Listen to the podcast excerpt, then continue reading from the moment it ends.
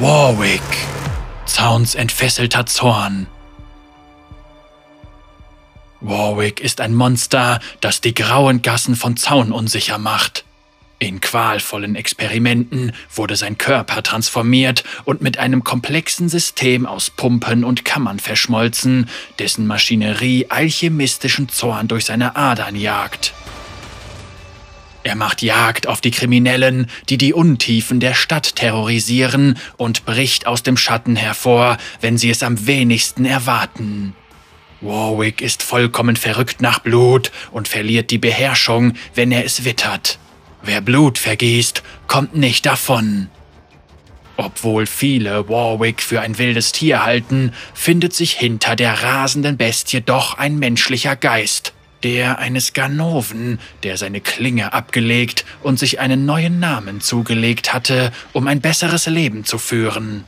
Doch wie sehr er sich auch anstrengte, die schiefe Bahn hinter sich zu lassen, so konnte er den Sünden seiner Vergangenheit doch nie entkommen. Die Erinnerungen an diese Zeit suchen Warwick in Form von Visionen heim, bevor sie unwiederbringlich verloren sind.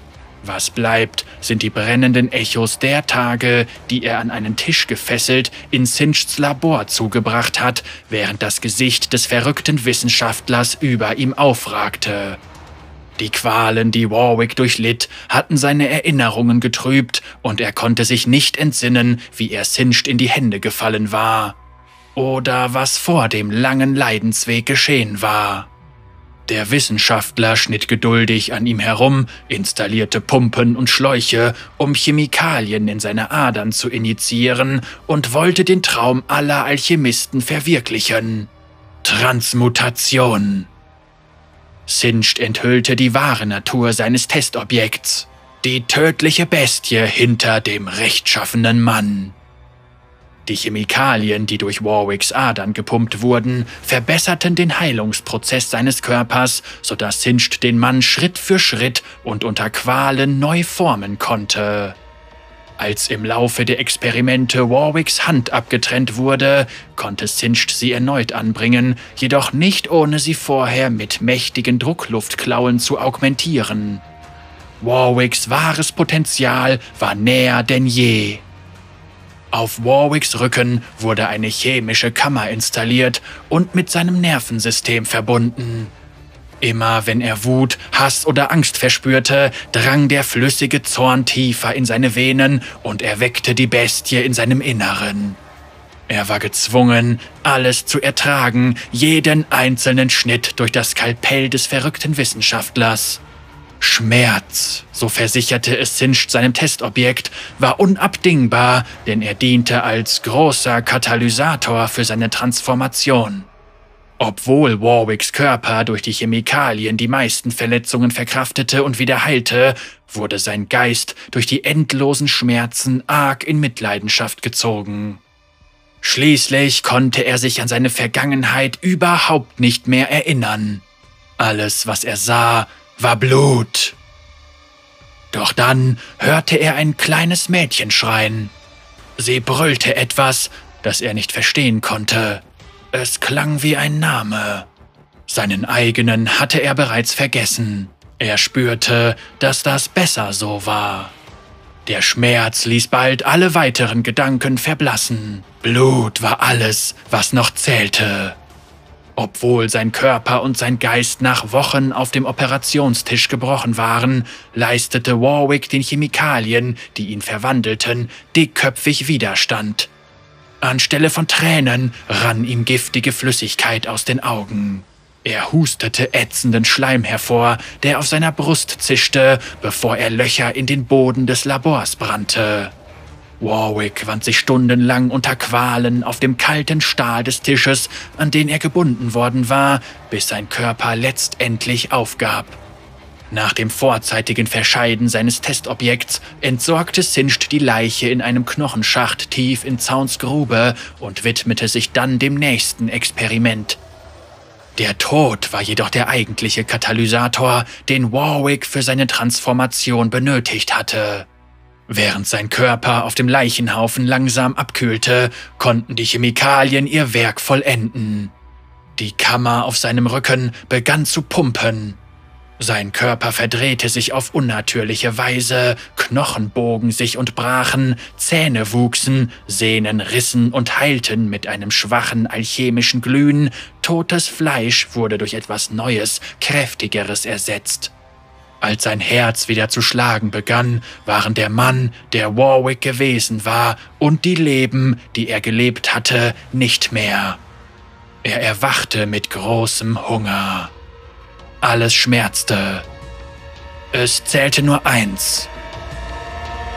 Er brauchte Blut. Zuerst war es das Blut der Grubensammler, die sich durch die Knochenhaufen in der Nähe wühlten. Und dann eine Priesterin der glorreich entwickelten, die nach einem ihrer Schäfchen suchte. Schließlich ein Lehrling aus Pildover, der eine Abkürzung nehmen wollte, und ein Händler mit Atemmaske, der einer Bande aus dem Weg ging, und ein Schimmerhändler, ein Kontrolleur und ein Chempunk. Er bezog nicht weit von einem Ort Quartier, der für seinen mittlerweile animalischen Geist unterschwellig von Bedeutung war. Dort riss er weitere Beute, ohne sich dafür zu interessieren, wer ihm in die Klauen geriet. Solange von seinen knirschenden Zähnen Blut tropfte, war sein Gewissen in einen roten Schleier gehüllt. Der Hunger in seinen Eingeweiden überwältigte jegliches Mitgefühl für seine willkürlichen Opfer. Und doch, obwohl er sich der Bestie hingab, suchten ihn mit der Zeit Visionen aus seiner Vergangenheit heim. Er erblickte einen bärtigen Mann in den Augen eines Bettlers, als er ihm die Kehle herausriss. Der andere Mann sah düster aus, aber auch vertraut. Auf seinen Armen waren Narben. Wenn er sich in dunklen Gassen an verirrten Bandenmitgliedern gütlich tat, erinnerten ihn die aufblitzenden Messer an eine alte Klinge, die voller Blut war.